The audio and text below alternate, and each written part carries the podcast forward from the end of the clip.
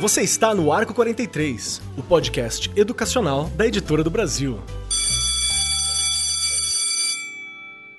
Saudações para você, você aí que está ouvindo a gente nesse exato momento, profissional da educação, alunos, tem muito aluno que ouve a gente, alunos de universidade que também estão ouvindo, ou professores, né? Que é uma galera que também está sempre aqui. Beijo para os coordenadores também, que eu sei que estão dando a TPC aqui com base no nosso material. Beijo para vocês, vocês são muito legais. Para todos vocês, está começando o nosso Arco 43 podcast. E o tema que a gente vai conversar hoje, ele é um terror para todo mundo, porque ele é basilar para muitos professores e eles ficam aterrorizados de perder. E ele é um terror para os alunos porque é um terror para os alunos e ponto final. É sempre um terror. A gente vai falar sobre provas, avaliações, e será que nós estamos caminhando para o fim das provas? Finalmente, eu dou um aleluia. E comigo aqui hoje, a minha parceira de sempre, Regiane Taveira. O que, que você acha de prova, Regiane? Ai, ai, ai. Primeiro, né, um olá aí para todos os nossos ouvintes aí. Você já colocou, especificou muito bem todos eles, todas elas. Avaliação, pro... bom, eu, eu, eu, a minha época de escola era prova, né? Vai ter prova, vai ter prova. O nome já mudou, a gente tem tentado mudar aí, né? Toda, todo o caráter disso, o que, que é uma avaliação. A gente está tentando, mas ainda é um assunto que a gente precisa discutir muito e avançar muito. Eu vejo poucos avanços em relação a este tema. Certinho. E tá tudo bem contigo, Rê? Tá legal aí na quarentena? Tá segurando? Tá indo lá no centro de mídias? Tá tudo ok? Eu tô trabalhando todo dia, né? Não é? Acordando quatro da manhã. Eu falei, eu não sei o que, que eu tô querendo com tudo isso. Mas enfim, minha cabeça se mantém ocupada o tempo todo. Tem a escola, tem as gravações, tem, graças a Deus, o podcast que eu falo, gente, pelo menos Ai, é uma, é, são assuntos que dão uma aliviada, né? Olha, você me perguntou como eu tô, se eu for falar aqui, eu fico o podcast todo. Vamos fazer o Regiane Cast, só é, sobre como o Regiane está. E para falar sobre o assunto de avaliações, de provas, né? Como fazer provas na situação em que a gente se encontra, se prova ainda funciona, ainda serve. Para discutir tudo isso, nós nunca estamos sozinhos. E uma coisa que você já sabe é que aqui no Arco 43 a gente sempre traz uma galera de ponta para discutir isso. E hoje, junto comigo, eu agradeço a presença do professor Bernard Café. É café? Coffee? Como é que é a pronúncia, Bernard? Fala, meu querido, tudo bem, gente? Tudo bem com todo mundo que está ouvindo aí, todos os educadores, professores, alunos, enfim, o Keller já deu o alô para todo mundo. Eu sou o Bernard Café. Então, café, café conhecido café. amorosamente pelos meus alunos como café, né? E o, o termo prova, né, realmente ele é um pouco eu sempre desde a minha ao longo da minha jornada como educador, né, e agora como fundador da Jovem Gênios, a gente sempre se perguntou, né, será que o aluno precisa provar alguma coisa, né? E então o termo prova, ele sempre traz essa discussão, e eu acho que é muito interessante a gente começar a refletir. Será que tem que ser provado? Será que tem que ser acompanhado? Será que tem que ser simplesmente só registrado? Enfim, como Não fazer é? esse processo, né? Então, acho que a gente está começando a identificar que aprendizado e que o processo de aprendizagem a gente precisa de uma avaliação né, de uma forma muito mais suave, né? Sem toda essa carga emocional que é a prova para o aluno, sem toda a carga emocional que tem para o professor também. Então a gente tem começado a usar outros aspectos aí para tornar um pouquinho mais tranquilo esse processo de avaliação. Tá certinho. E para quem não sabe, o Bernard, que está aqui com a gente, o professor Café, ele também é cofundador e CEO da Jovem Gênios, que é uma plataforma que envolve com trilhas de aprendizagem, tem umas coisas muito legais. Antes do programa começar, eu tava lá dando uma futucada, tem conteúdo gratuito, viu, gente? Então cola lá para dar uma mexida também. E também empreendedor, especialista em tecnologias voltadas para educação, e tá aqui para discutir exatamente isso com a gente. E junto conosco também, nós temos a professora Maria Alice Carraturi. É isso mesmo, professora? É Carraturi que eu falo? É isso mesmo. É um italiano que veio do grego, que foi traduzido, chegou no Brasil, enfim. Tem uma história aí do Carraturi. Tudo bem, Keller? Tudo bem, Regiane? Tudo, Tudo bem? Tudo ótimo. Seja bem-vindo. Tudo bem, querida. Prazer estar aqui. E eu, eu vou ampliar a história da, do medo da avaliação que todos nós temos. Não existe uma pessoa no mundo que eu que eu conheça que não tem medo de avaliação. Então, assim, você tem medo da avaliação do chefe, você tem medo da avaliação das pessoas, porque o avaliar é sempre dar valor, né? Então, se você está gordo, se você está magro, é um tipo de avaliação. Então, a gente está sempre sendo avaliado. A gente acorda avaliando e, e dorme avaliando. É verdade. E faz parte da, da vida humana. Então, a gente avalia o tempo todo. E não aqui não tema um concurso público, uma uhum. prova, um teste. Eu acho que isso é, é o temor de qualquer ser humano, né? Ser avaliado também. E aí eu diria que a avaliação, talvez nas últimas décadas, ela virou esse teste, né? Mas se a gente uhum. for lá para trás, século XVII, né? É, a gente vai ver que a, a avaliação ela faz parte da metodologia. E aí separaram, né? Porque assim, a metodologia é como eu ensino e como o aluno aprende. Então eu preciso avaliar o que o aluno está aprendendo e como eu estou ensinando para ver se essa metodologia funciona ou não. E aí eu mudo a metodologia em função do estilo de aprendizagem do aluno. Então não é a prova igual para todo mundo. E ela não era para ser descolada, né? Aí passou a ficar descolada de uma metodologia. Então a gente vai começar por aí, o medo da avaliação e que essa avaliação ela tinha uma função e aí ela foi descolada, virou uma outra coisa. A gente vai saber falar um pouco também quais as razões disso ter acontecido. Perfeito, muito obrigado. E para quem não sabe, né, a professora Maria Alice Carraturi, que está aqui com a gente, é mestre e doutora em educação pela Faculdade de Educação da USP, psicopedagoga pela Unicamp, pedagoga pela PUC-SP, olha a PUC aparecendo aqui de novo, pesquisadora de novas tecnologias para educação e educação à distância, diretora de conteúdo da Bet Educar Brasil, assessora de instituições na elaboração de políticas públicas e especialista em formação de professores. Então a gente está com uma galera aqui que é de ponta para tranquilizar o professor e o tranquilizar o aluno também. A BET é o maior evento de educação da América Latina e tem muita tendência para tecnologia e inovação. Ela vem da Inglaterra, a sede é a Inglaterra e acontece hoje em cinco países no mundo. Nossa, que fantástico. Eu sou responsável justamente pelo conteúdo, que é um pouco entender quais são os temas da educação e, enfim, colocar isso em, em debate nesse evento. Nossa, muito bacana.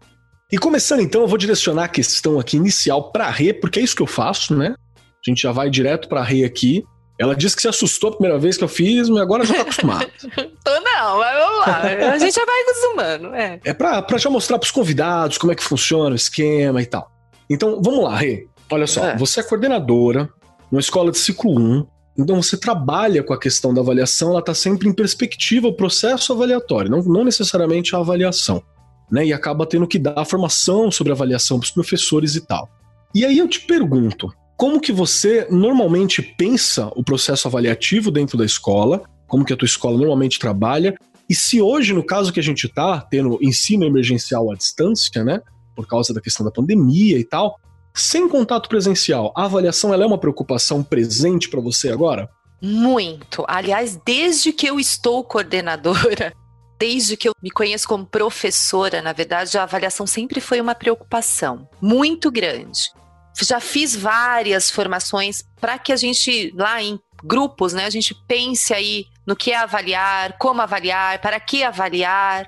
E hoje a gente tem um modelo de avaliação que ele está começando a, a, engrenar aí, que é a questão de você avaliar para você realmente saber como que a criança está, em que momento ela está, a partir dali você intervir e poder ir contribuindo no processo de ensino-aprendizagem a gente está conseguindo quebrar aquela imagem de eu vou avaliar para dizer se é bom, se é ruim, para selecionar, para classificar.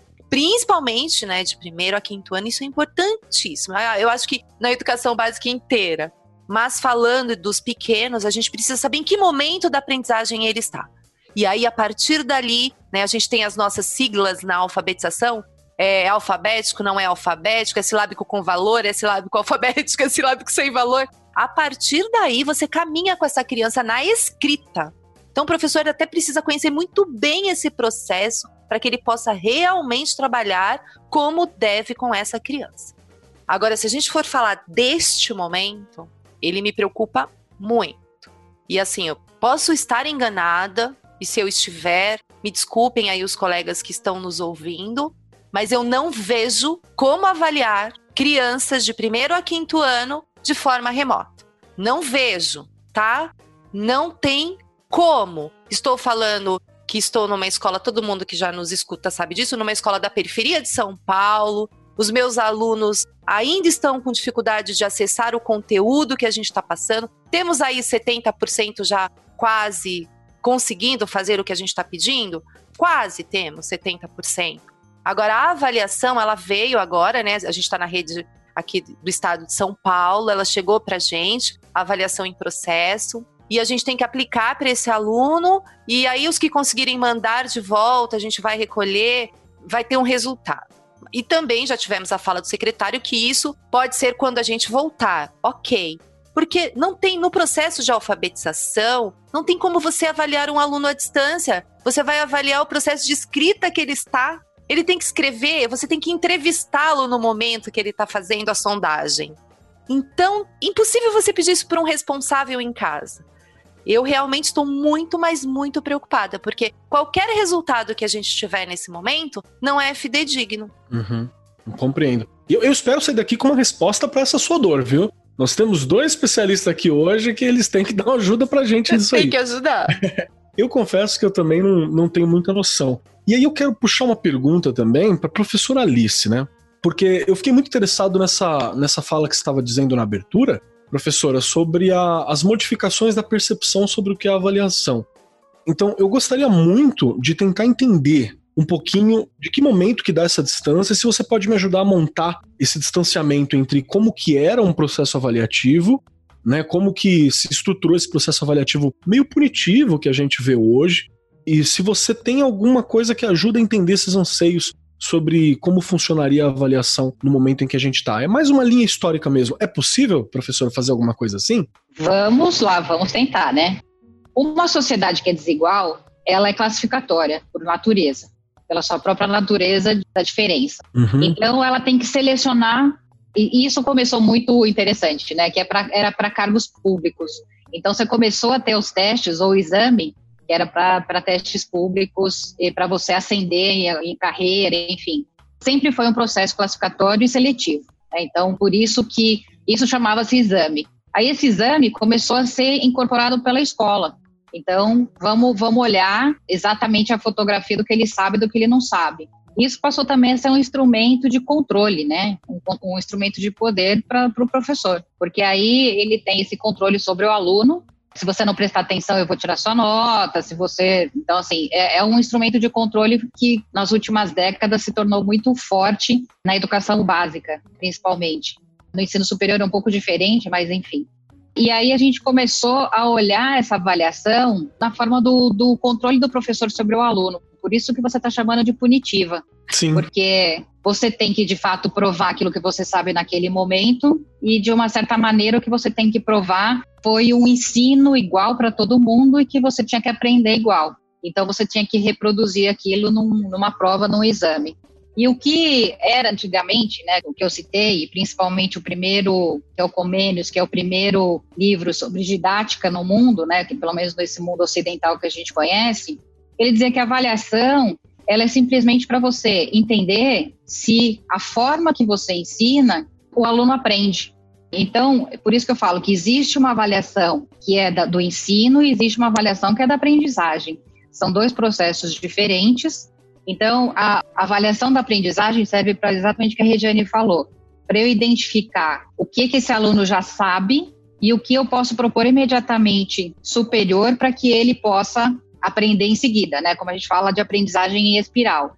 Então ele ele vai aprendendo, né? ele retoma certas aprendizagens para subir num espiral de aprendizagem. Mas para que isso aconteça, a forma que de se ensinar, né, ou a metodologia ou estratégias de ensino, ela tem que atingir aquele aluno. E a gente não tem alunos iguais numa sala de aula. Se eu tenho 30 alunos, eu tenho estilos de aprendizagem e ritmos de aprendizagem muito diferentes. Então, é, se uma metodologia, uma estratégia serve para um grupo, pode não servir para outro. Então, essa avaliação serviria, ou deveria servir, para eu mudar minha metodologia de ensino, para conseguir alcançar o maior número de alunos possível, para que todos se desenvolvam, porque acho que o compromisso que o docente tem é de fato com a aprendizagem de 100% dos alunos. Tanto que eu vou citar de novo o Comênios, né? Ele dizia: é possível ensinar tudo a todos. Nossa, show de bola pensar assim. Porque eu vejo que existe um desenvolvimento desse processo, né? Mas não necessariamente com o visual no aluno. Me parece muito que essa questão do resultado, que você comentou agora como sendo justamente a origem histórica disso, né? Então fica muito essa impressão para mim do punitivo mesmo, eu não consigo encontrar outra palavra às vezes. E aí eu tenho uma, uma, uma outra pergunta e eu quero puxar já pro Bernard. Porque você trabalha com, com trilhas, né? Dentro da Jovem Gênio, vocês fazem trilhas de aprendizagem, processos de conhecimento. E a gente fez aqui um programa, não tem muito tempo. Não era eu que estava como host, não era o Keller, era o meu amigo Luiz, né, que estava aqui com vocês na época. E foi o, Mauro Berimbau, o Gui e o Grola, que é nosso diretor hoje. Se eu não me engano, o Arco 43, número 27, de gamificação. E lá a gente estava discutindo se dava para trabalhar gamificação na escola. E aí acho que foi o Gui que falou assim: não, mas já tem uma gamificação, só que o jogo é chato. Foi mais ou menos isso que ele quis dizer. Então, aí eu pergunto: dentro da tua proposta que você apresenta, me parece que a avaliação é essa avaliação do processo de aprendizagem, não é de como foi esse processo. Me corrija, como é que a avaliação é vista pelo pessoal da Jovem Gênios, assim? Cara, Kelly, a, a sua pergunta é, é, excelente, né? Eu quero trazer um aspecto, um panorama que eu acho que é um pouco interessante antes de falar sobre avaliação. Quando a gente, se a gente pensar, e aí fica mais fácil com o podcast, né? Pedir pra galera fechar o olho. Cara, fecha o olho, pensa em educação. Todo mundo vai pensar em escola. Aí você pensa na escola, todo mundo pensa em ensino. Aí todo mundo pensa em ensino, a gente faz uma propriedade associativa onde a gente acha que educação é ensinar. E aí a gente limita esse processo. Isso é proposital. Porque, historicamente, indo lá no caminho da, da, parte histórica, né? O modelo que a gente tem de educação, que a gente aplica dentro da escola, ele é um modelo bicentenário. Esse modelo, ele surgiu para a gente poder criar mão de obra em massa. Então, ele é pautado no trabalho e ele acreditava que todo mundo deveria aprender da mesma forma. Ele deveria ser seriado e aí, a partir disso, surgem os processos de avaliação. Só que naquela época a gente tinha uma restrição de informação. O professor era o profeta, o detetor do conhecimento, e ele direcionava aquilo. Foi por isso que surgiu a necessidade da gente desmembrar o processo de avaliação do processo envolvido a aprendizagem do aluno. A gente precisava parametrizar o quanto que o professor sabia ensinar e o quanto o aluno precisava aprender. Uhum. Só que, quando a gente olha para a aprendizagem, o buraco é um pouquinho mais embaixo. A aprendizagem, ela pode ser alcançada de diferentes maneiras. E o ensinar é um dos ex de aprendizagem. Só que você pode aprender estudando, você pode aprender vendo exemplo, você pode aprender experimentando, você pode aprender ensinando. E aí é que entra o contexto né, da grande paradigma que a gente tem aqui no momento. Antes da gente falar de avaliação, a gente precisa olhar um pouco a aprendizagem como um todo. O grande problema que a gente tem é que o mundo caminha para uma personalização de serviços. Então, vamos supor que quero comer uma pizza. Eu quero que essa pizza chegue na minha casa com o meu nome. Eu quero pegar um Uber. Eu entro lá, pego, tem o meu nome ali dentro. Só que a sala de aula, o modelo dela é massificado, todo mundo é igual. E aí, a partir desse parâmetro de todo mundo ser igual, quando eu tento, o professor, que é o referencial do ensinar, ele tenta, ele não está de má vontade, gente. O professor não está de má vontade. Ele quer dar o melhor dele no ensinar. Só que os alunos têm contextos anteriores diferentes, eles têm necessidades diferentes, eles têm contextos sociais diferentes, famílias diferentes, ou seja, são diversas variáveis que o professor não controla no ensino.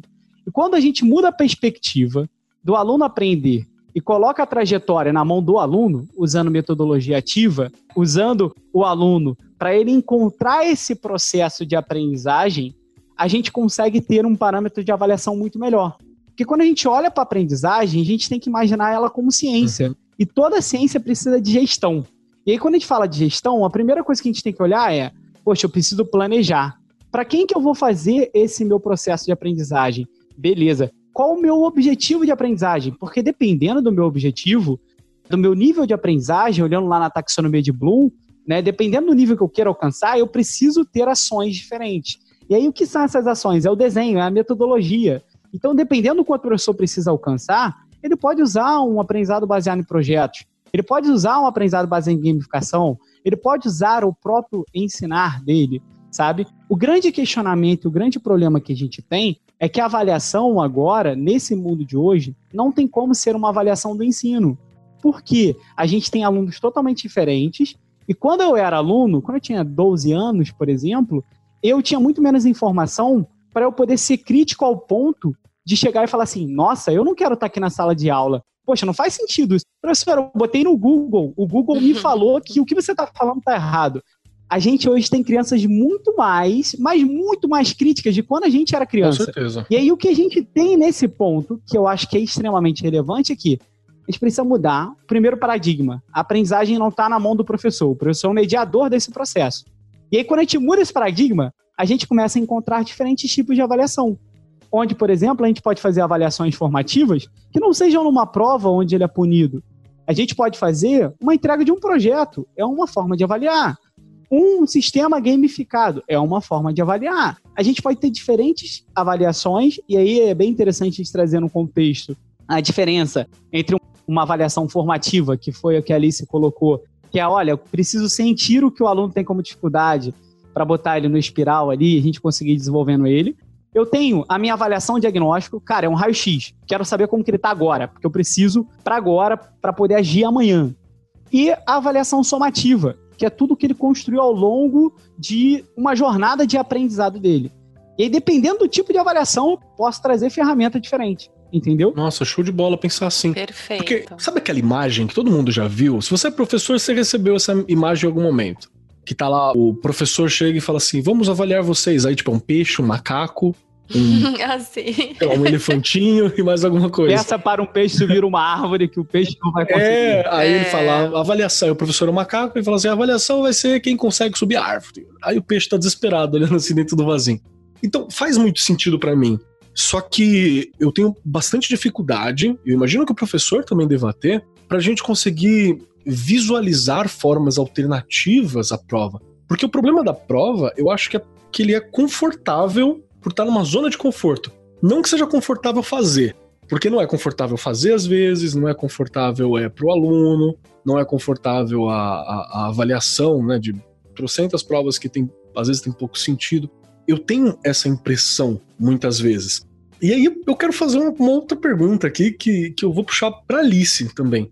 Professora Alice, e aquela história de que fala assim: ah, mas essa avaliação, essa prova, ela é para prova só? Todo esse conteúdo que está explicando é só para prova ou é para vida? Como é que eu explico uma situação dessa? O que, o que seria avaliar para a vida e o que, que seria uma avaliação para além da prova formal, assim? É, um pouco acho que eu falei na, no início, que assim, o tempo todo a gente está sendo avaliado. Então, assim, se você for trabalhar, você vai ser avaliado, se você for prestar um concurso, você vai ser avaliado. Então, a gente está sendo avaliado sempre. Então, isso acho que é a avaliação da vida que você está dizendo. Agora, assim, a avaliação escolar é uma avaliação para a vida? Não. Ela é uma avaliação para a escola. Porque ela é um termômetro, né? Ela é um termômetro para justamente saber onde é que cada aluno está e onde é que você vai chegar com ele em termos de aprendizagem, etc. Mas uma coisa que eu queria chamar a atenção, que eu acho que a gente está olhando pouco, é para competências e habilidades que, neste momento, seriam muito interessantes de serem desenvolvidas, e a gente está muito preocupado com o currículo escolar. Sim. Então, assim, currículo escolar, nesse momento, esquece, ele não vai ser cumprido. Exato. Então, assim, a gente tem que olhar, por exemplo, que esse momento ele é muito propício para as próprias competências do século XXI. Né? Que, por exemplo, a flexibilidade, a comunicação, a colaboração, a empatia, a solidariedade, a resiliência, o próprio respeito. Isso tudo dentro de uma cultura digital. Então, veja só, né, quantas coisas a gente pode desenvolver nos alunos e a gente pode avaliar no sentido de que será que esses alunos estão desenvolvendo essas competências extremamente necessárias para esse século, para esse momento? Ou eu estou preocupado com o que ele aprendeu de algoritmo e de trigonometria e assim por diante? Então, a gente está olhando muito para o currículo estrito senso, no sentido de qual é o currículo que eu estou é, e como avaliar isso, se ele está aprendendo a matemática ou a alfabetização, ou etc. E eu acho que assim, a gente tem que baixar um pouco a expectativa em relação a cumprir currículo esse ano. Sim. O mundo inteiro parou, o mundo inteiro está com currículo. Então vocês veem que a Europa encerrou o ano três meses antes do ano de fato encerrar. Então é, é de fato pelo menos um semestre perdido. Que dirá o ano, porque a gente parou em março. Não sabemos quando vai ser retomada as aulas, né? Mas assim, a gente já sabe que até o final do ano não vai ser nada normal, né? Não vai ser normal dentro do normal que a gente conhecia. Então, eu acho que a gente precisa olhar outras coisas e avaliar se nós estamos preparados para isso e nós estamos preparando essa juventude para essa, essas novas habilidades. Então, as crianças estão nas suas casas, algumas delas, vocês sabem disso, principalmente a Regiane, que trabalha, que também tem uma diferença muito grande da realidade das escolas privadas e das escolas públicas. Enorme. Muito grande. Muito grande. Enorme. E eu diria que assim, as crianças estão sofrendo abusos, estão sofrendo violência doméstica, não têm acesso a muitos recursos educacionais e culturais. Então, assim, esse fosso que está tá se aumentando, e a gente está preocupado, às vezes, com uma coisa, é, não que não seja importante, né, que é a matemática, que é a alfabetização, que é o conhecimento de ciências, mas acho que a gente tem que escolher algumas coisas nesse momento. E o que é importante nesse momento desenvolver nessas crianças, né? E aí a avaliação, ela muda completamente, porque ela vai olhar para quais habilidades ela pode desenvolver nesse período. Quais as habilidades diferenciadas, quais as habilidades importantes que ela pode desenvolver. Então, se ela não pode desenvolver a leitura e a escrita, porque de fato, em casa, com os pais, a gente sabe que a dificuldade, assim, professor alfabetizador já é difícil de encontrar. Então, imagine Sim. pai alfabetizador, ou mãe alfabetizadora, ou avó alfabetizadora. Disse tudo. então, vamos olhar para outras coisas e vamos pensar, é, de fato, em mudar esse paradigma, que acho que é uma coisa que o Bernardo trouxe, que a gente fica olhando o currículo e fica olhando a aprendizagem específica, né? Vamos olhar um pouco mais, mais de longe e ver o que, que a gente pode aprender com esse momento. E aí eu acho que a avaliação certamente vai mudar, porque tem, a, claro, né, na volta às aulas e, e mesmo agora você faz avaliação diagnóstica, mas a Regiane falou, são 70% das crianças. Só que o retorno disso você não tem. Não. Então, é muito difícil você pensar nessa avaliação como a gente pensa na avaliação. Mas se a gente pensasse num outro paradigma de avaliação, vamos avaliar o que, que eles estão aprendendo. O que, que eles estão aprendendo? Eles estão aprendendo resiliência? Eu acho que sim. Porque não sair de casa, conviver 24 horas por dia numa mesma casa com adultos uhum. e crianças e tudo junto e misturado. Então, o que, que eles estão aprendendo com isso? O que, que a gente pode pensar e mudar a avaliação? Então, eu acho que é, é um pouco esse olhar, não do punitivo, mas a gente olhar a avaliação, que a avaliação também é momento de aprendizagem. Então, a gente tem que parar para pensar que, por exemplo, se eu faço uma questão, essa questão não é para pegar, não é para uhum. fazer a pegadinha, mas é para fazer com que ele pense sobre aquele assunto. Então, o próprio jeito de perguntar é diferente, o próprio jeito de abordar é diferente. Então, tem também como você avalia, né? Então, acho que assim, para quê? E acho que o como é muito importante também. Perfeito. O que, que eu quero saber na avaliação, né? Perfeito. E eu tenho uma, uma outra questão que justamente está associado com essa, essa forma de perguntar que você está levantando, que é a forma que, que eu vou dar nota para isso, porque no contexto que a gente tá, por exemplo, eu acho que não é 880, né? Não é 0 ou 10. Você tem que ter um, um, uma forma de pensar isso. E aí eu sempre. O problema do erro, saca? Essa, essa coisa do erro, de afirmar, não, você tá errado, você tá errado, você tá errado, você não acerta. Isso é um problema que eu vejo presente também. Essa noção, ela não acrescenta para ninguém, né? Assim, sobre, sobre o erro, né? É uma questão que eu, como empreendedor, né? A Jovem Gênesis é uma startup. E uma das premissas de uma startup é justamente erre, erre muito, erre rápido e aprenda. Né? Então, se você pegar as principais referências que a gente tem bibliográficas uhum. sobre o assunto startup, essa é a premissa básica, né? E para você poder fazer inovação, para você poder fazer diferente, alguma coisa que você não está concordando, você precisa errar. O erro vai fazer parte desse processo. E se a gente parar para poder pensar, a gente tem, historicamente, as maiores invenções da humanidade elas partiram de uma perspectiva sobre o erro, não como punição de caramba, nossa, eu errei, mas nossa, eu errei. Mas o que, que eu aprendi com esse erro? O ressignificar.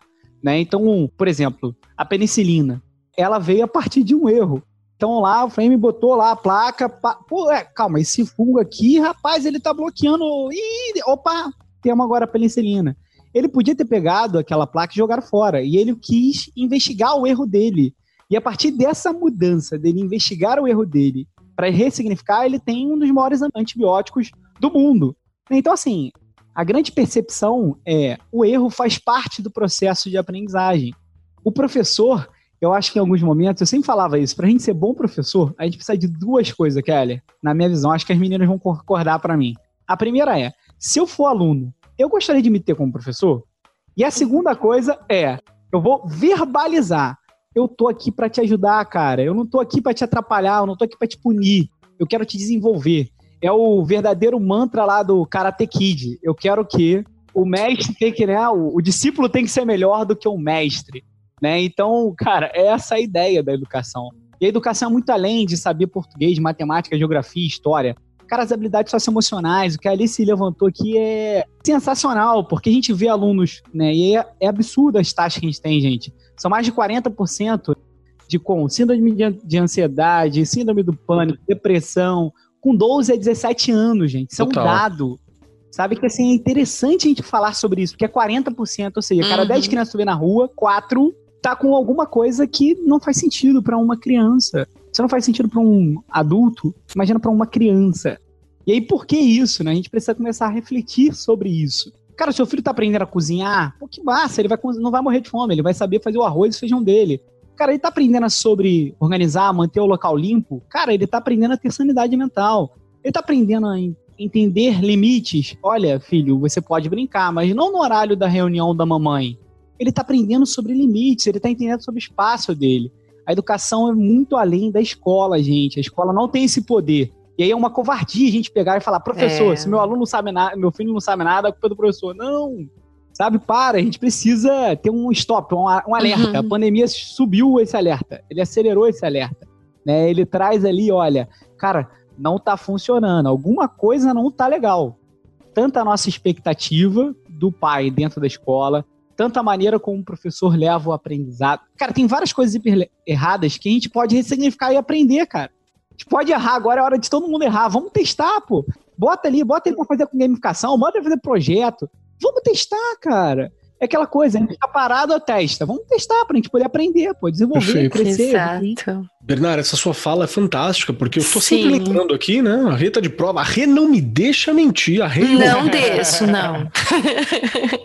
Não me deixa mentir. Meu Deus. Que a gente teve uma gravação que a gente fez com, com o Atila Yamarino, né, biólogo, pesquisador e apresentador, que ele citou uma coisa muito bacana. Assim, ele falou assim: agora é um momento propício para errar, porque todo mundo vai te desculpar na base do erro agora, porque é testes, né? A gente tá no momento de teste. Eu acho que bate com isso. Mas eu tenho uma dor aqui no meu coração a respeito dessas coisas todas, porque eu tô achando mó legal. Mas aí, cadê a minha escola me passando confiança de que eu posso meter esses loucos assim, de que eu posso, né?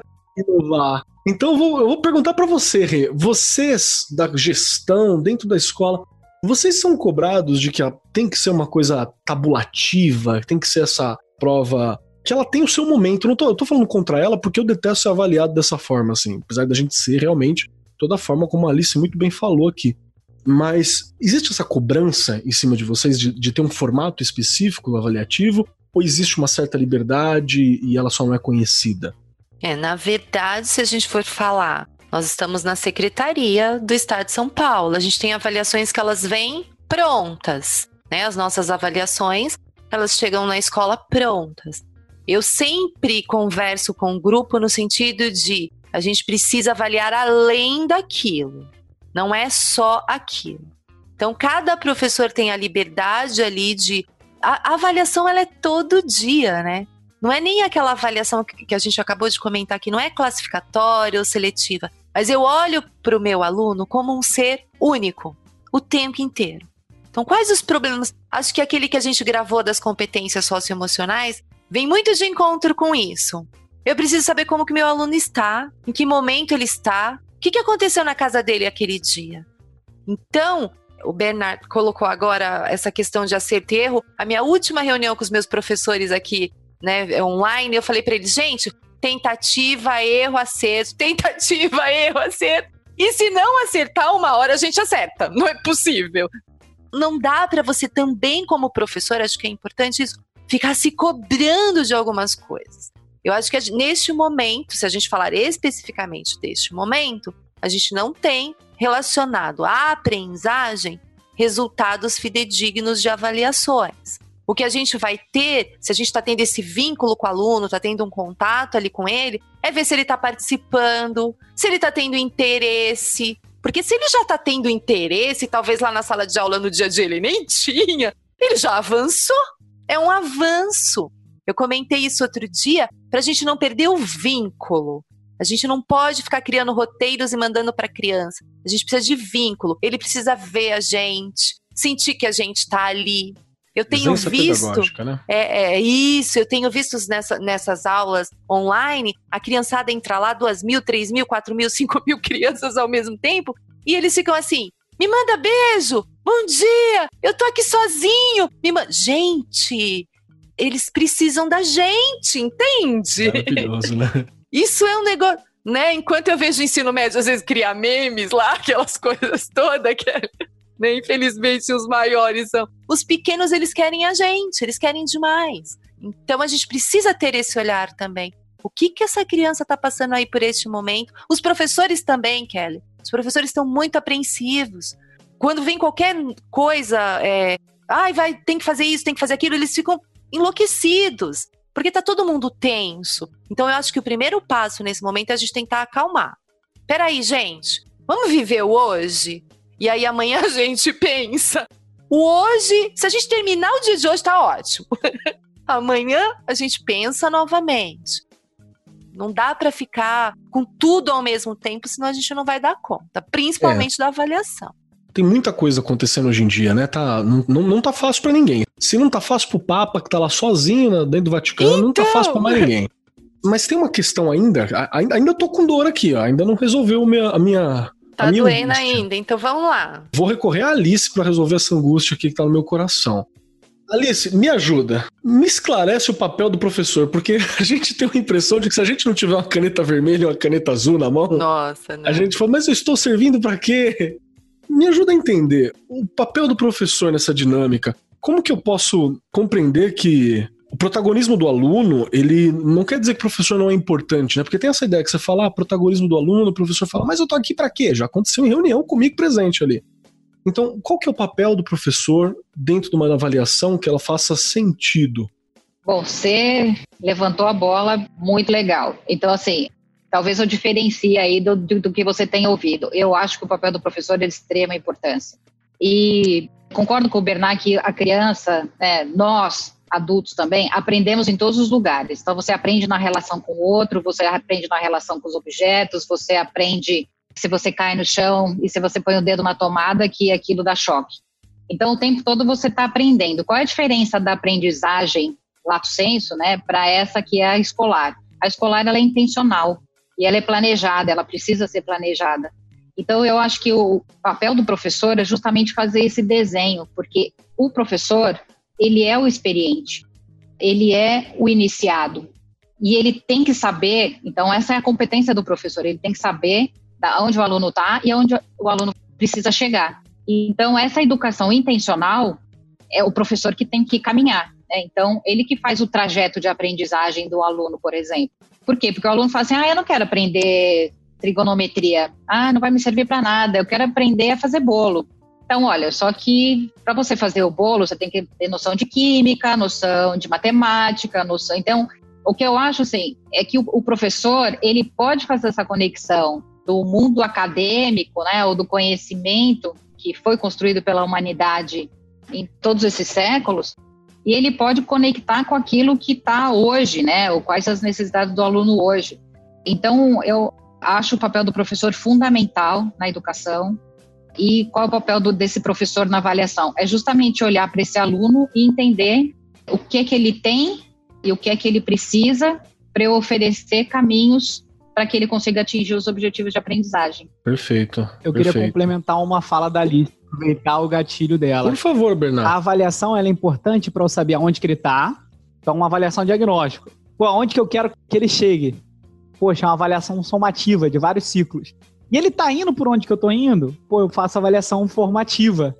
Então é para ele poder, é o termômetro, cara. É ele. Quero saber hoje aonde que ele vai e durante o caminho.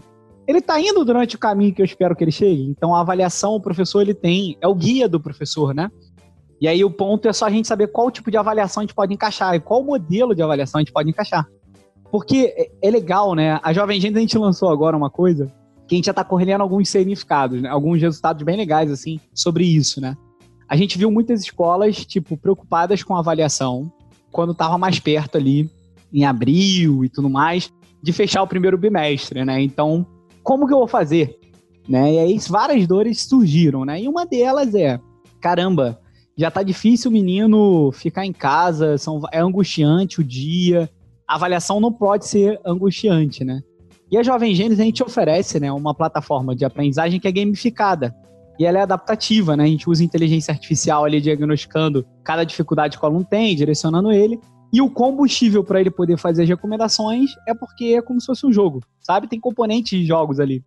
E aí o mais interessante é como trazer isso dentro do aspecto da, da avaliação. E aí as escolas, né? A gente lançou o produto, foi muito rápido, e elas já aderiram. Por quê? Era uma chance que a gente tinha no caminho do teste do erro de inovar, estava mais aberta esse momento e que elas perceberam que a experiência do aluno fazendo a avaliação. Cara, algumas escolas receberam um vídeo do pai falando: Meu filho nunca ficou tão feliz de fazer uma avaliação. Keller, sabe o que, que tinha na avaliação? Tinha dica, cara, era colorido. Ele ganha etapas, ele ganha pontos. Sabe? Então, só mudou a maneira como está aparecendo, a comunicação visual daquilo já traz para o aluno uma outra experiência ao ele ser avaliado. Uhum. A avaliação, e aí a gente pode brincar em vários nomes, ela nunca vai deixar de existir senão a gente ia perder o nosso direcionamento. Então a gente não vai saber se a gente está fazendo uhum. essa educação intencional. E aí, voltando muito para a parte, quando a gente olha para a educação básica, 85% delas é, é pública. Então a gente precisa cada vez mais dar atenção para a avaliação, porque a avaliação é a evidência, cara. E a partir do momento que você tem evidência, você consegue ter direcionamento de políticas públicas de um modo que a gente consiga tirar as defasagens de aprendizado dos nossos alunos, a gente consiga ajudar os professores na formação deles, porque a maioria dos cursos que a gente tem de graduação não formaram o professor ao longo da perspectiva de como fazer uma avaliação eficaz.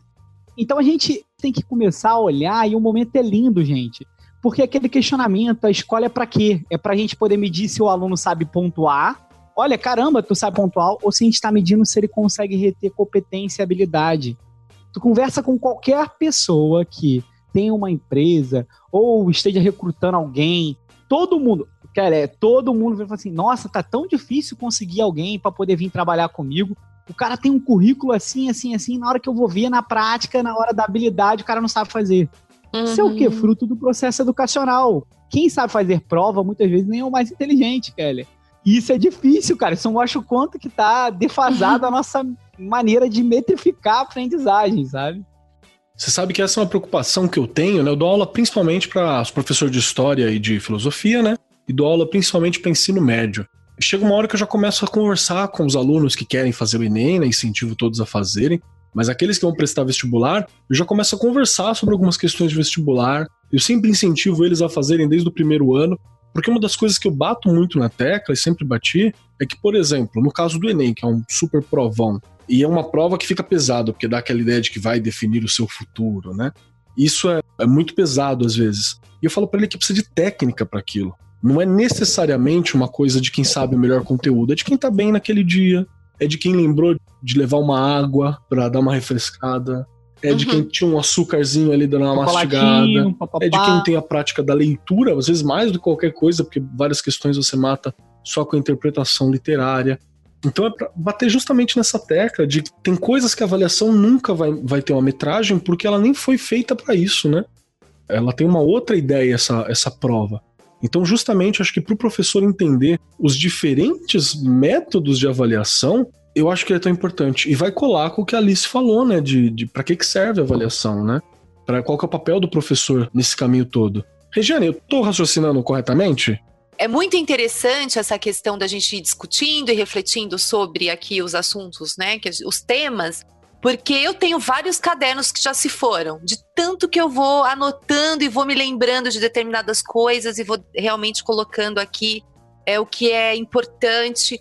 Vocês estavam falando do tipo de avaliação, eu falo muito lá na escola e para as pessoas, né, quando eu faço alguma formação também, que a gente pode usar qualquer coisa para você avaliar o seu aluno. Porque tem gente que fala assim: nossa, eu não posso mais usar um questionário? Pode, você pode usar um questionário, você pode usar uma redação, você pode usar uma entrevista, você pode entrevistar o teu aluno. Tem aluno que tem medo de escrever. A gente precisa ir detectando isso no processo. E aí, às vezes, numa conversa com o aluno, ele sabe tanto. E aquilo é desprezado no, na hora que ele escreve, porque ele não consegue escrever. A gente precisa ter esse olhar que, assim, é super importante. Eu posso usar tudo, mas eu não posso usar um instrumento só. Isso tem que ficar na nossa cabeça. Um instrumento só não serve mais para você medir nada, seja em processo, seja avaliação inicial, seja lá no final. Não importa. Eu preciso é ter vários instrumentos. Sei que meu aluno tem um certo medo, porque, gente, dá medo. Porque o próprio pai, a família em casa, ela não compreende o que é uma avaliação hoje. Alguns professores ainda não compreendem. E não é culpa deles, alguém já comentou aqui a questão da formação. A formação lá na graduação, ela não prepara esse professor para dar uma avaliação na escola. Ela não prepara para uma série de coisas, a gente já discutiu isso aqui em outros programas. A universidade onde ela trabalha, vou repetir aqui o Pedro Demo, o conteúdo morto. E a gente precisa sair disso, inclusive sobre a avaliação. Porque aí o que, que acontece lá na escola? Há professores que ainda usam, amanhã vai ter prova. Gente, só o tom da voz. Prova, tipo o caderno preto, lembra do caderno preto Isso. que tinha nas escolas também? Então, vou pegar o caderno preto. O caderno preto. Amanhã vou ter prova, já é um tom assim, né? Danou-se, pra não dizer outra coisa danos! Amanhã vai ter prova. E a gente vê isso de primeiro a quinto, de sexto a, nono, no ensino médio. Há professores que já entenderam que desta forma não funciona? Já, a gente sabe disso. Mas ainda há muito o que fazer. Então a gente precisa de formação de professores de qualidade e para entender essa geração que é muito diferente de todas as outras. É, que bom que falar nisso, porque esse é meu assunto principal, né? Então, assim, eu fui responsável pela Base Nacional de Formação de Professor, quando eu estava no Ministério da Educação, e justamente isso, né? Que a gente chegou à conclusão, e isso não é difícil, que quando a gente tem. Então, a gente está falando de avaliação, então vou puxar agora, a gente está falando muito da avaliação da aprendizagem. Então, eu vou falar da avaliação externa, uhum. que são as avaliações, tanto nacionais quanto as internacionais, que a gente é submetido. Então, quando a gente olha essas avaliações, então está comparando entre os países, a gente sabe que o Brasil está sempre na lanterninha dos países. Sim. E se a gente for comparar o Brasil com o Brasil mesmo, ele também está abaixo. Então, assim, acho que é o único estado que se supera é o Ceará e principalmente Sobral. Então, a gente sabe que para eles precisa de uma meta maior, eles precisam tirar 12 agora, porque o 9 eles já chegaram. e, enquanto isso, o resto do país está em 4,5. E aí, então, o que, que a gente vê nisso? Né? Então, tem uma avaliação externa que dá essa medida da política pública. Então, ela serve para isso, né? para dar a medida da política pública. Porque você tem o que a gente chama de expectativa de aprendizagem. Então, qual é a expectativa de aprendizagem para cada ano?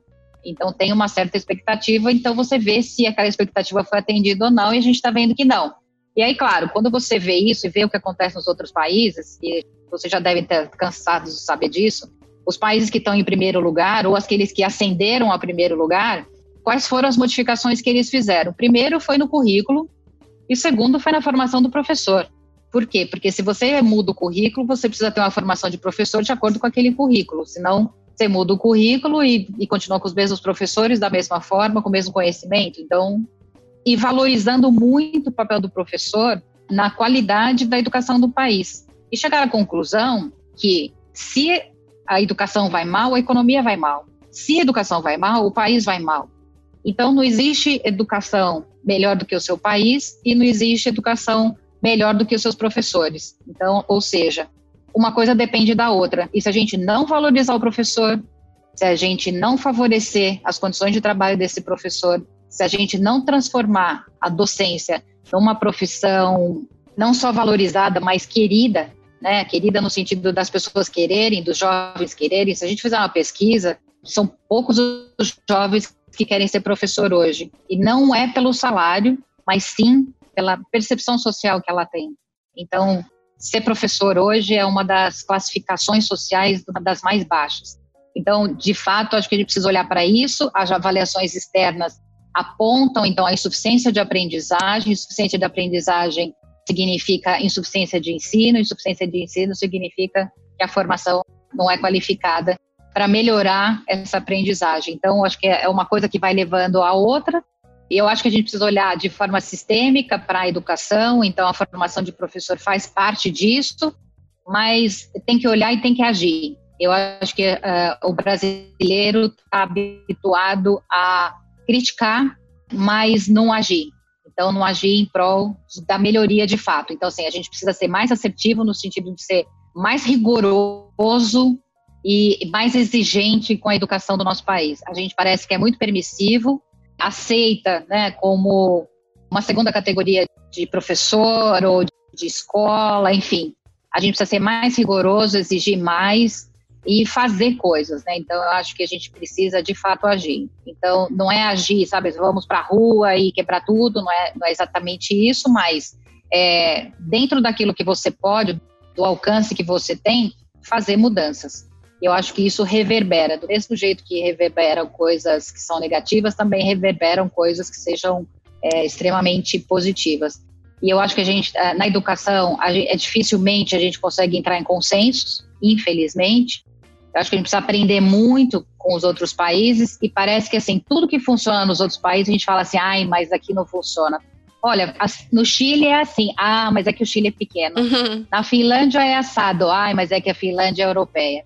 Ah, então em Portugal, mas a Portugal é, é... Então, assim, sempre a gente está achando que aquilo que dá certo nos outros países não vai dar certo no Brasil, porque a gente tem que inventar do zero. Tem que inventar a roda. A roda. Né? É, e, e, acho que as coisas, das coisas mais inteligentes que a gente tem é partir daquilo que já existe, continuar. Porque se a gente tem internet hoje, o que existiu luz elétrica, né? Se a gente tivesse que inventar luz elétrica hoje, a gente não teria internet. Então, é uma coisa que é básica. Então, se os outros países fizeram isso e deu certo, por que, que a gente não faz igual? A gente quer fazer diferente. Então, acho que tem que levantar os braços, entrar mais em consensos, criar uma política de nação é, uma política pública de educação da nação.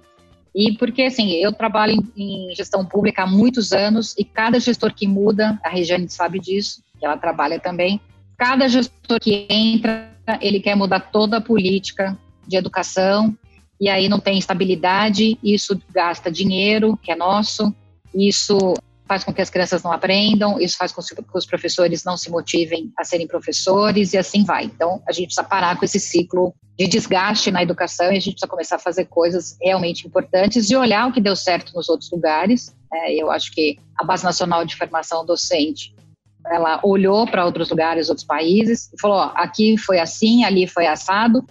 E se você olhar, né, que foi o trabalho que eu fiz para o Ministério da Educação foi olhar tudo que tinha de reforma de formação de professor em todos os países, da Índia, Austrália, Europa e Américas. Existe uma coisa que a gente de por isso que é base comum tem 70% exatamente igual. Agora o Brasil não aceita. Uhum. Ele quer fazer diferente. Né? Então, assim, se no mundo inteiro diz que o professor precisa saber aquilo que ele vai ensinar, precisa saber como o aluno aprende, precisa se comprometer com a aprendizagem, a gente fala, ah, não, mas isso é muito europeu. Pior que é desse jeito mesmo, viu? Eu acho que essa percepção, ela passa por uma premissa. A gente não entende educação, a gente não entende aprendizagem como ciência. Se a gente entender isso como ciência, a gente não vai começar do zero. Gente, é aquela coisa, né? O paradigma da, da criatividade, né?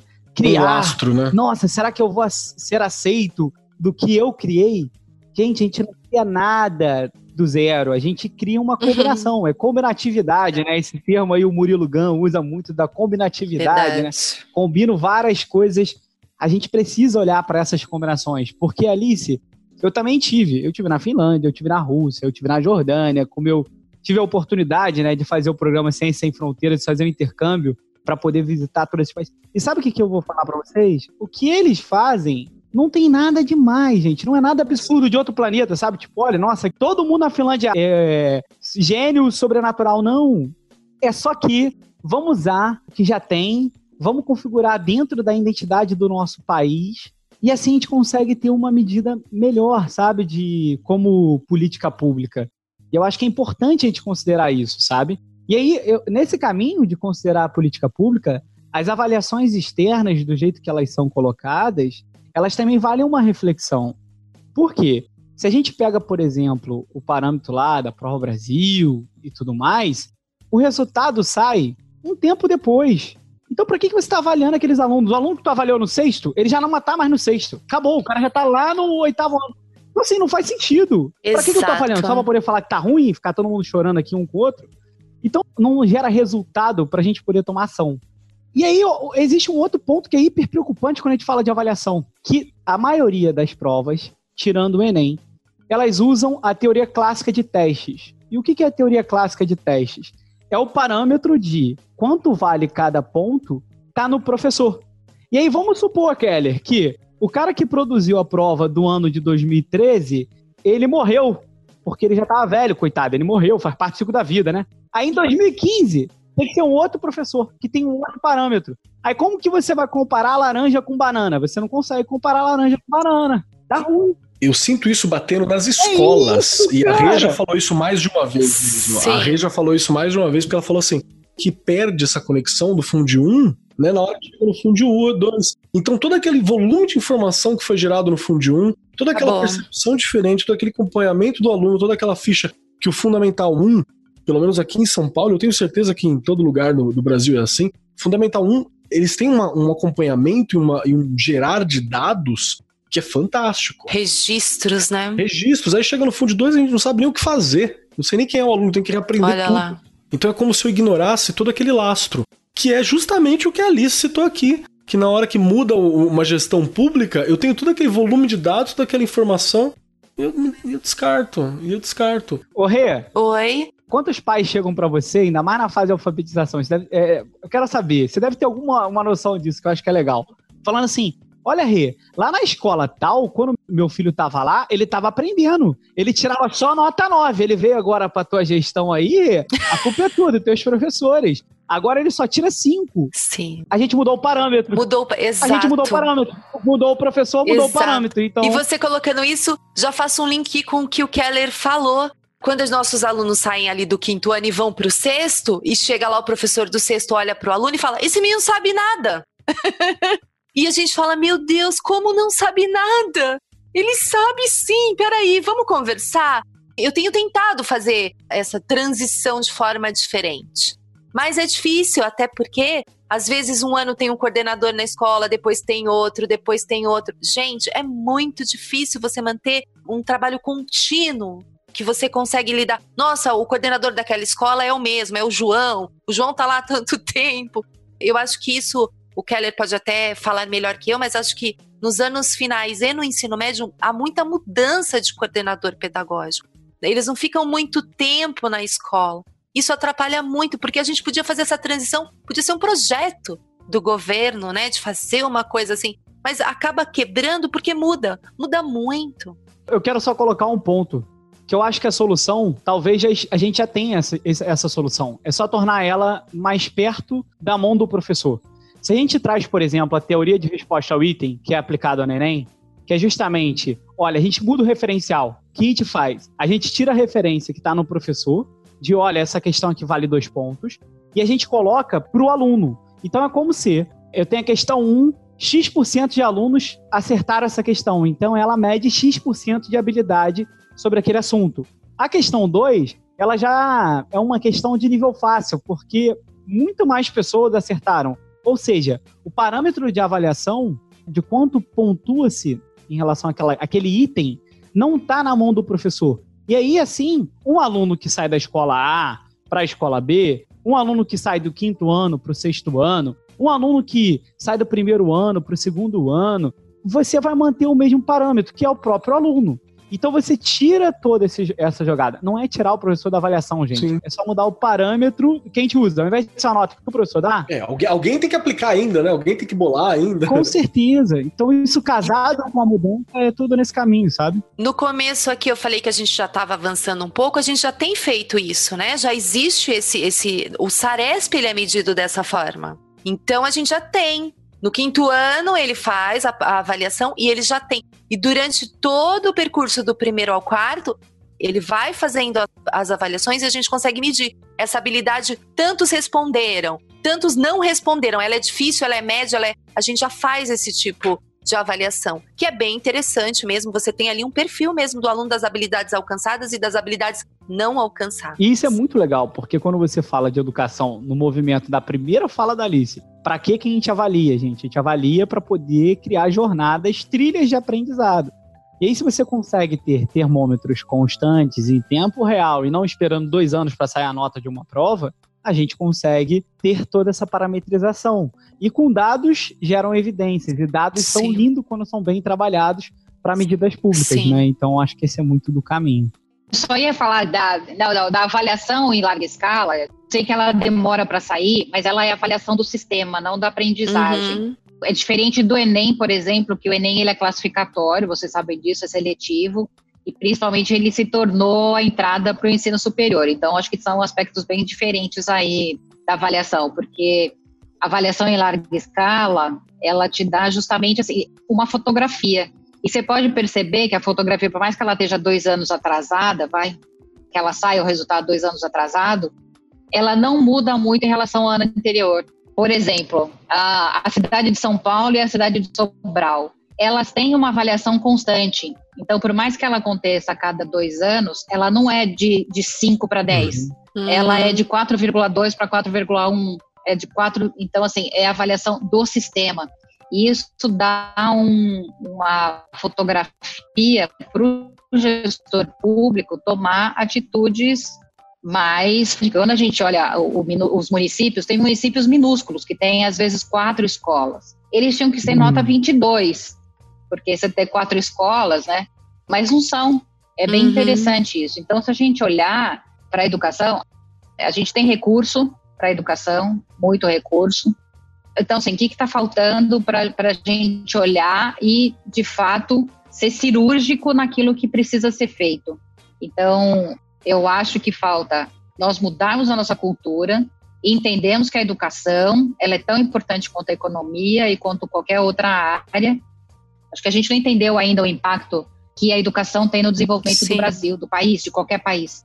E se existe uma coisa que a gente pode, por exemplo, olhar para o Chile, que apesar de todas as diferenças que tem em relação ao Brasil, é um país latino-americano. E o que tem de interessante lá é que desde os anos 90 eles resolveram que a educação era, é era uma coisa importante para o país. E desde então, independente do governo que assuma, se é centro-esquerda, se é centro-direita, essa política de educação tem avançado.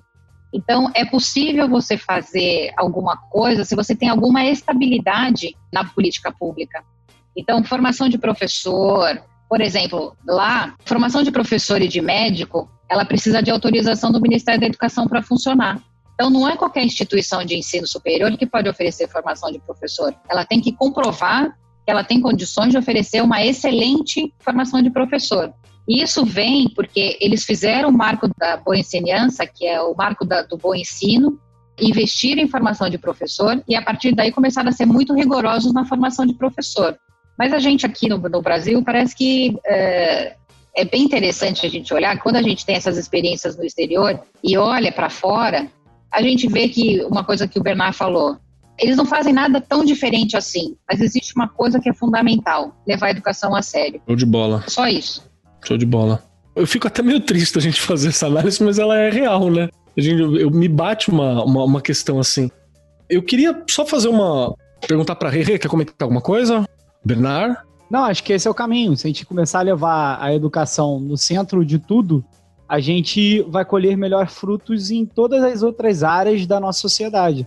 A educação, o grande dificuldade quando a gente fala de educação é que a educação não é só consequência, ela não é essa causa, né?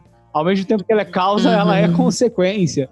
E aí é confuso, né? Porque a gente não sabe aonde Perfeito. começa. Pô, então olha, a falta de educação, ela impacta na segurança pública, ela impacta num, num, na falta de um sistema de saúde que é eficaz, ela impacta na falta de cultura, na falta. Enfim, gente, impacta numa série de coisas. A gente impacta no voto, na nossa escolha de quem vai ser o nosso representante político.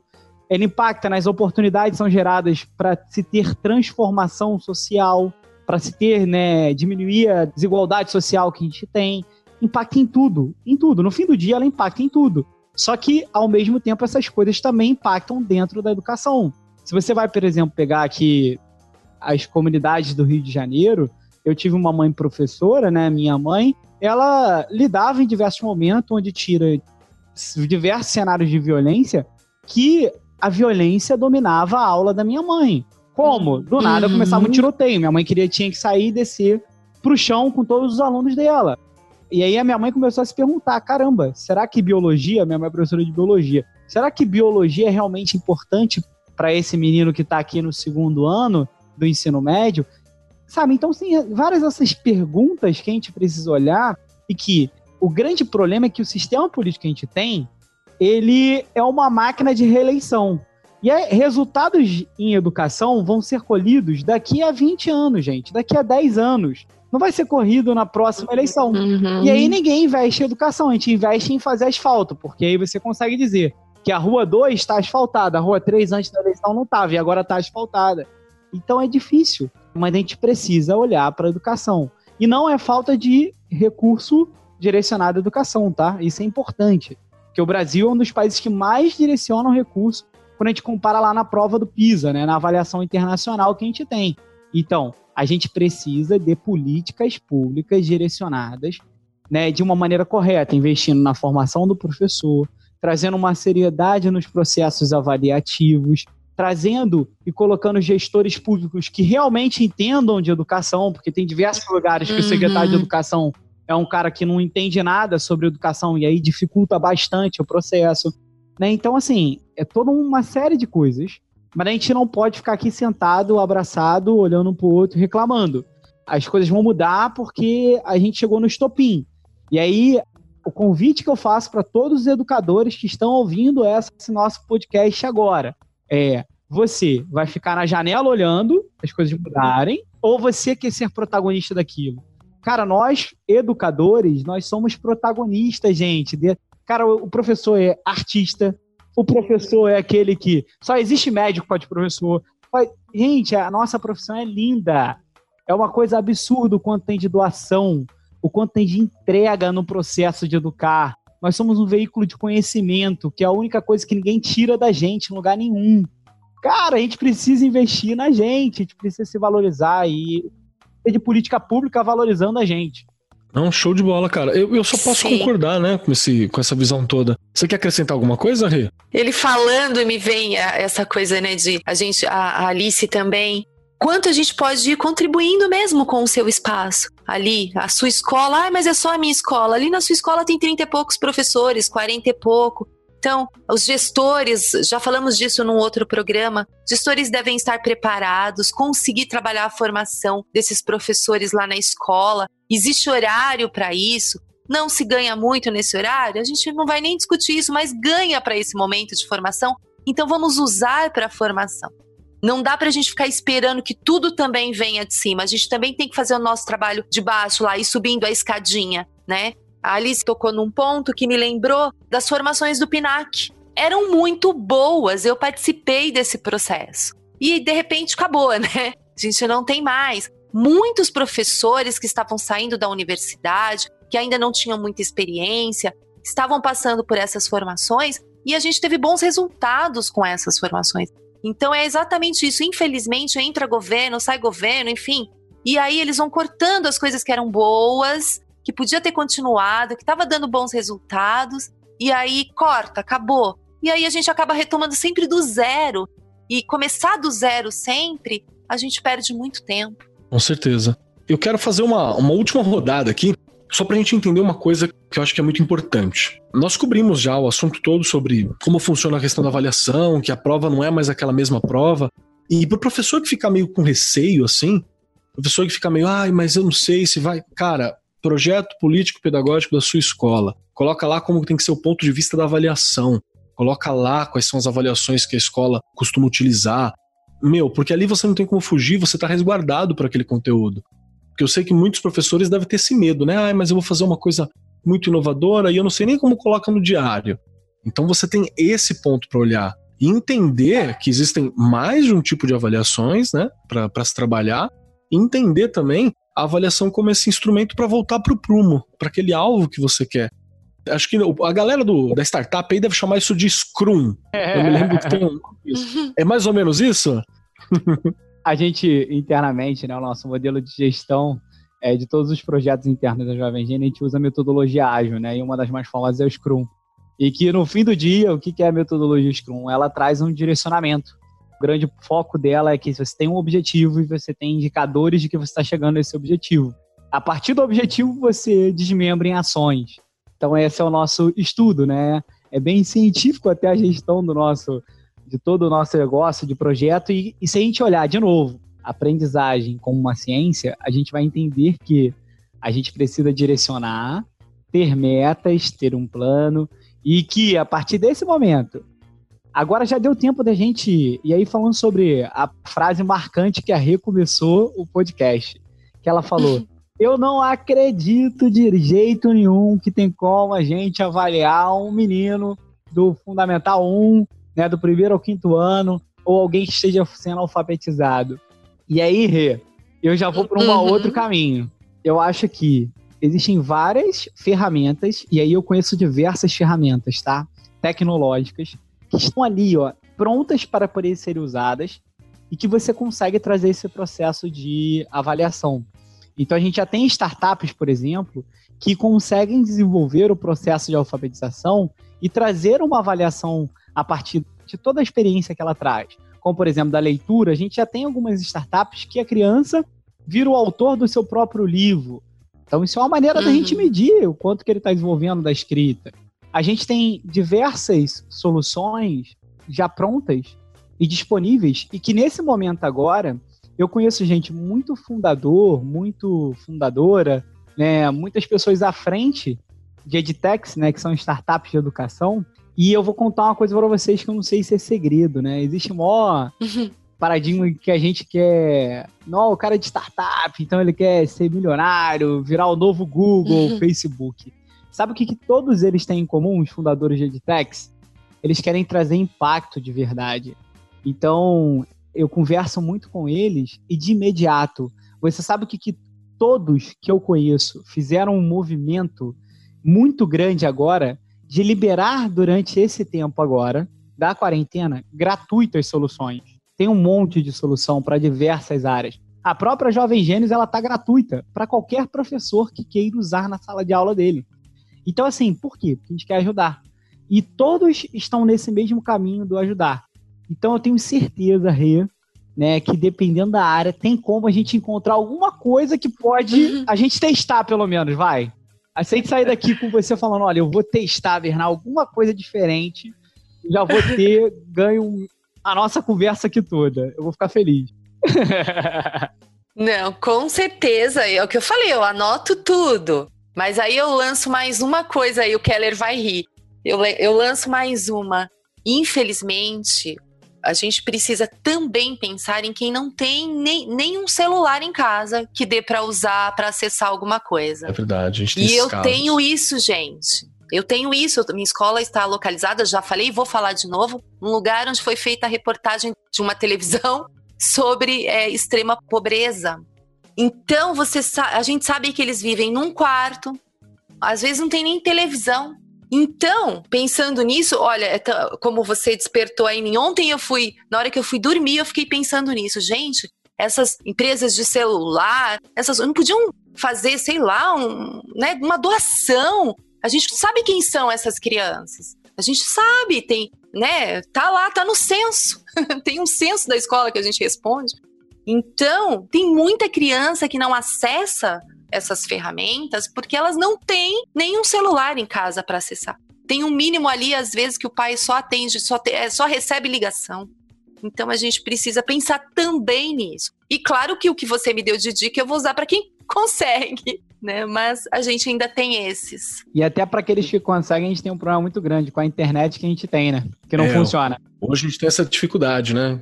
Nesse momento, por exemplo, a gente acaba sempre enfrentando algum alguma turbulência técnica, né? Justamente pelo estresse que a internet deve estar sofrendo nesse momento, né? uhum. né? Entre outras questões sobre a qualidade que a empresa entrega e tal. Alguém gostaria de fazer algum acréscimo? Alice, tem alguma coisa que você gostaria de acrescentar? Ah, gostaria. Por favor. Eu acho que esse momento também é um momento, eu acho que o fechamento das escolas e esse desafio que o coronavírus traz, então ele tem algumas ondas. Eu acho que a primeira onda foi o desespero. Sim. E agora o que, que a gente vai fazer? Uhum. E começa a procurar soluções, e pega papel, e pega internet, e pega. Aí você vai vendo o que, o que dá certo, o que não vai dar certo. É. Mas é, o que eu acho interessante a gente olhar, né? Assim, claro que quando passar a gente vai olhar para esse momento e o que, que a gente está aprendendo com ele.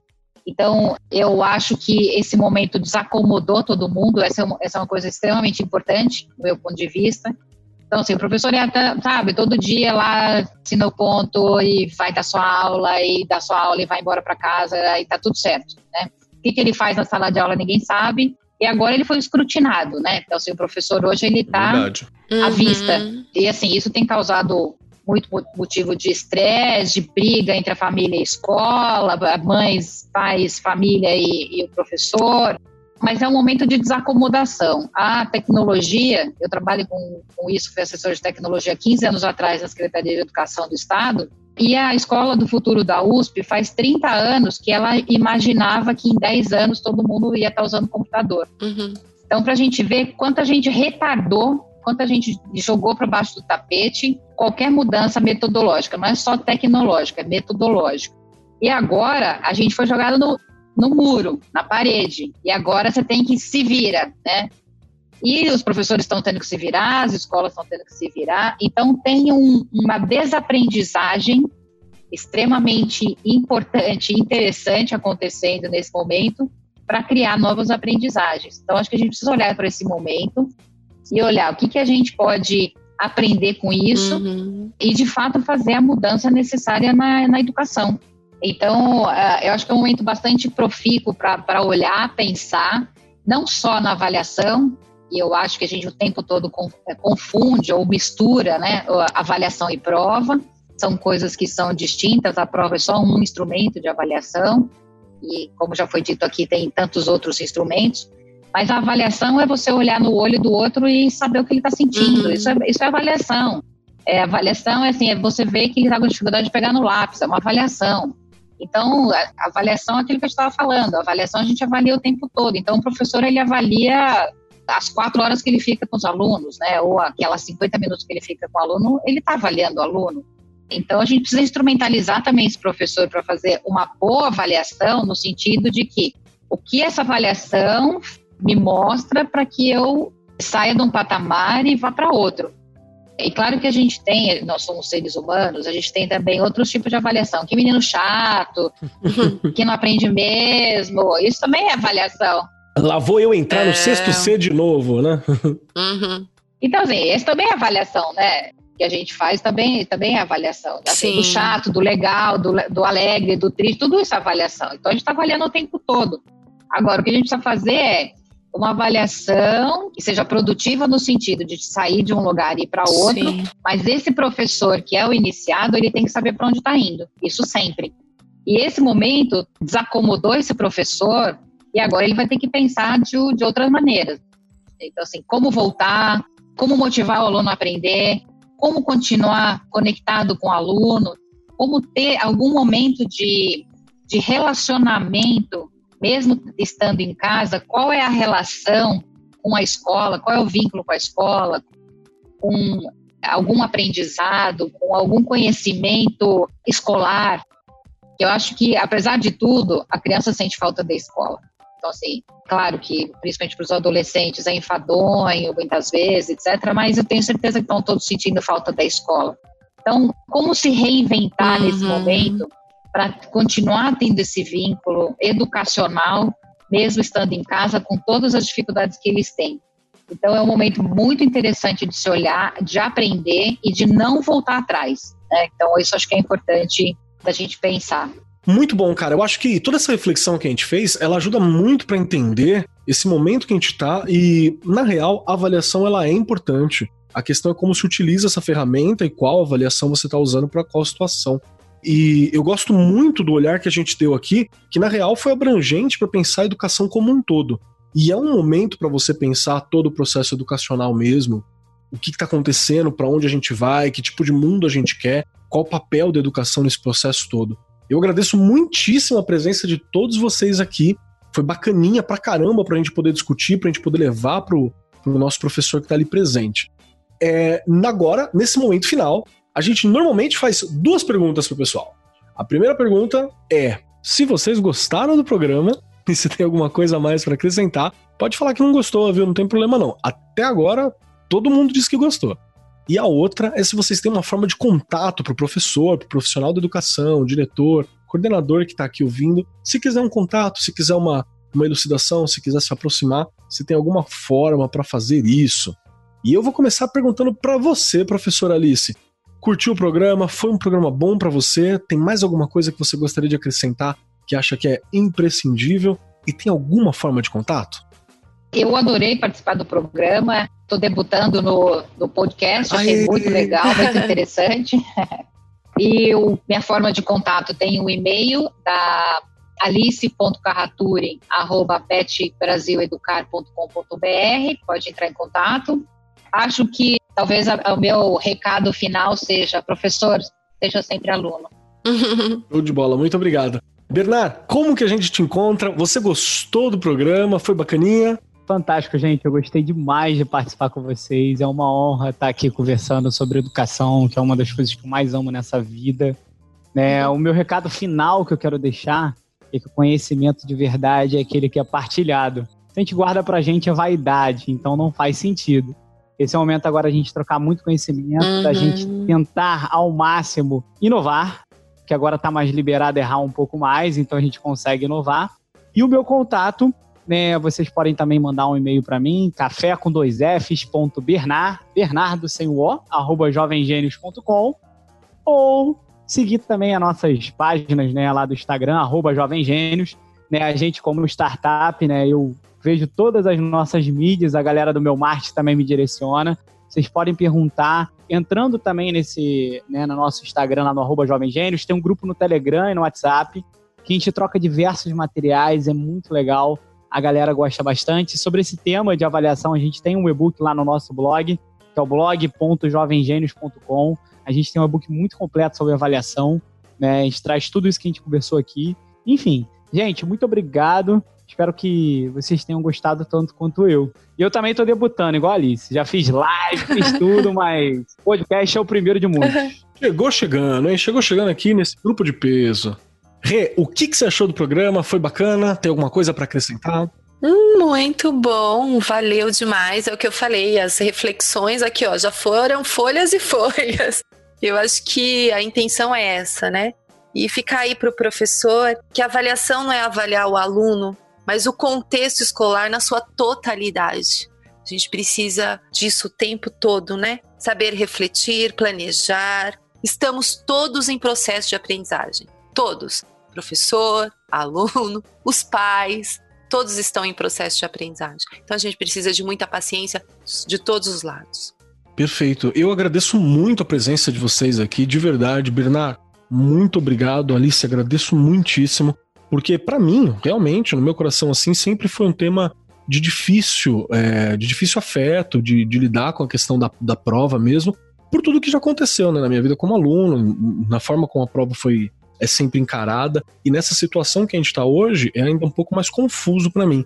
Então eu agradeço muito a luz que vocês trouxeram para observar, as ferramentas que foram apresentadas aqui, as propostas e as posturas educacionais que acho que são necessárias para fazer uma, uma avaliação ela ter sentido, para a gente entender que aquela prova clássica já não tinha tanto espaço na sociedade, agora que a gente está à distância, tem ainda menos para a gente focar naquela coisa que nós já discutimos é, em outros programas, em alguns programas anteriores também, que são as competências socioemocionais, que nesse momento talvez elas sejam mais imprescindíveis do que, sei lá, Bhaskara e Revolução Francesa. Não que seja menor Bhaskara e Revolução Francesa, mas só que eles teriam um uso agora de resiliência e tolerância ao estresse, os nossos alunos, que pra, acho que vai ser mais, mais marcante nesse momento, né? Então é pra gente ter sempre essas coisas em perspectivas. Eu agradeço muitíssimo também a presença dos nossos ouvintes. Muito obrigado você que está ouvindo aqui o Ar 43 Podcast.